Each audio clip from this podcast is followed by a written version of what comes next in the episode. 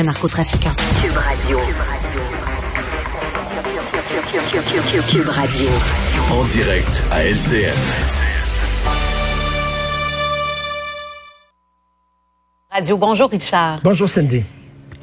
Tu veux revenir d'abord sur le décès de cette femme. Hein? Ça nous a tous euh, bouleversés, décédée d'une thrombose après sa dose euh, du vaccin Oui, tout à fait, mais je veux vraiment euh, revenir sur les propos de la famille de cette femme-là. Je pense mm. qu'ils ont été, ils ont fait preuve d'énormément de hein? sagesse, ah de dignité. De... Ah oui. Écoute, la, plupart des gens, je crois, si ma conjointe était morte d'une thrombose après avoir eu un vaccin, j'aurais eu probablement une réaction épidermique, colérique qu'il y a beaucoup de gens qui auraient dit, ben voyons donc, comment ça se fait qu'on permet ce vaccin-là ici? Il a été interdit au Danemark et euh, tout ça. sais.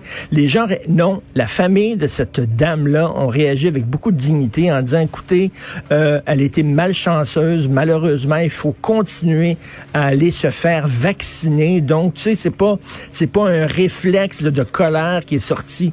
Ils ont vraiment calmé la population. Et effectivement, on le voit aujourd'hui justement dans le Journal de Montréal, euh, dit qu'on a plus de risques de mourir noyé tu as plus de risques d'ailleurs d'avoir une thrombose en voyageant en avion. On c'est ça le syndrome des classes économiques. Lorsqu'on est vraiment serrés les uns contre les autres, il y a des gens qui ont des thromboses dans des avions. Euh, on a plus de risques de se faire, euh, de, de, mourir des suites d'une piqûre d'abeille, d'une piqûre de graine. Bon, on peut faire toutes les, les, les, comparaisons possibles. Euh, ce qu'on dit, c'est de continuer à aller se faire vacciner malgré tout, même si c'est arrivé. Mais moi, je veux seulement lever mon chapeau à la réaction de la famille de cette femme-là. Et aussi, L'homme qui a dit là, que l'homme qui était d'ailleurs hier à l'émission de Denis Lévesque, cet homme-là qui a dit qu'il y a eu un manquement lors, lors de la fête de Pâques, qu'il n'a pas respecté les consignes et finalement euh, il y a beaucoup de gens qui ont été infectés, sa tante a failli mourir. Euh, il aurait pu ne pas le dire, hein, il aurait pu garder ça silencieux, mais il le dit. Puis je pense qu'il y a beaucoup de gens qui ont peut-être eu des manquements au cours de la dernière année. Ça fait 13 mois qu'on est hmm. là-dedans. On n'a pas toujours ben été oui, ben comme on dit. Là. Lui, il dit, écoutez, euh, j'ai, j'ai, j'ai, j'ai baissé les bras, j'ai baissé la garde et c'est hmm. extrêmement dangereux. Donc, c'est très important de respecter les consignes. Et ce genre de témoignages-là, je pense, c'est des témoignages qui sont constructifs et qui nous aident beaucoup. Plus fort que n'importe quel pub. Hein. Moi, oui, tout à comme fait. ça que je l'ai vu tout aussi. À fait.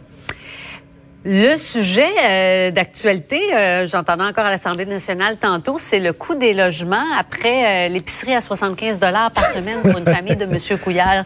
M. Couillard et M. Legault qui, bon, qui pensait qu'un logement peut-être à Montréal entre 500 et 600 dollars. Il y en a des logements. Moi, j'en ben, vois beaucoup au centre-ville où on est dans notre coin, là, Richard, il y en a. J'en ai trouvé un, moi, à 350 dollars par pas mois. À ce prix-là. 350 dollars par mois, regarde ça. C'est un, un loft. Ouais. C'est un loft, là, exactement. Il n'y a pas de, non, mais vraiment, là, effectivement, 500 dollars par mois au, euh, à Montréal. Cela dit, lorsqu'on se compare, on se console, c'est beaucoup plus euh, dispendieux vivre à Vancouver, vivre à Toronto, dans d'autres ah, grosses villes. Quand même, Montréal est quand même beaucoup plus, euh, c'est moins cher, mais reste qu'effectivement, c'est cher. Et pour moi, c'est un, un, un, le symbole, je sais pas si on parle de crise du logement, je sais pas, mais en tout cas, il y a un problème avec le logement. Et le symbole, pour moi, c'est Griffintown.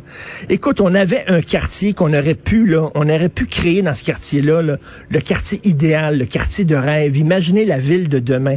Et Griffintown, tout ce que c'est, c'est une tour à condo face à une tour à condo, face à une autre tour à condo. Je te dis, là, vraiment, Cindy, tu es sur le balcon, tu prends ton café et tu peux sauter sur le balcon de la tour d'en face. Littéralement, il n'y a pas de parc, il n'y a pas d'école. On a créé un quartier complet. Pourquoi? Pour des jeunes professionnels sans enfants, dans la vingtaine, dans la trentaine, qui ont beaucoup d'argent. On n'a pas pensé du tout à avoir une habitation mixte dans ce quartier-là. Et Montréal, ça devient vraiment condoville. Là. Essayez d'avoir un logement avec des enfants, tout ça, un 4, un 5. Euh, ah, trois chambres, là, oublie ça. C'est mm. fou, oublie ça. faut absolument aller en banlieue. Et là, on parle pas du prix des maisons qui est complètement flyé. Euh, il y a à peu près un an, je magasinais une maison, j'ai vu des trous, c'est épouvantable et on demandait des, des, prix de fou. Donc, effectivement, il y a un problème à Montréal. 500 dollars par mois. Je sais pas exactement c'est où euh, il a vu ça, M. Legault, mais je pense que ça va le suivre quand même pendant quelques mois. C'est ça, non, c'est ça. C'était pas de la mauvaise foi, mais euh, clairement, là, il y avait, des lunettes, il y avait des lunettes très, très roses, mettons. Ça va le suivre un petit Tout peu, à comme tu dis. Ça rebondit déjà encore ce matin à Québec. Merci. Bonne émission, Bonne journée. Merci. À demain.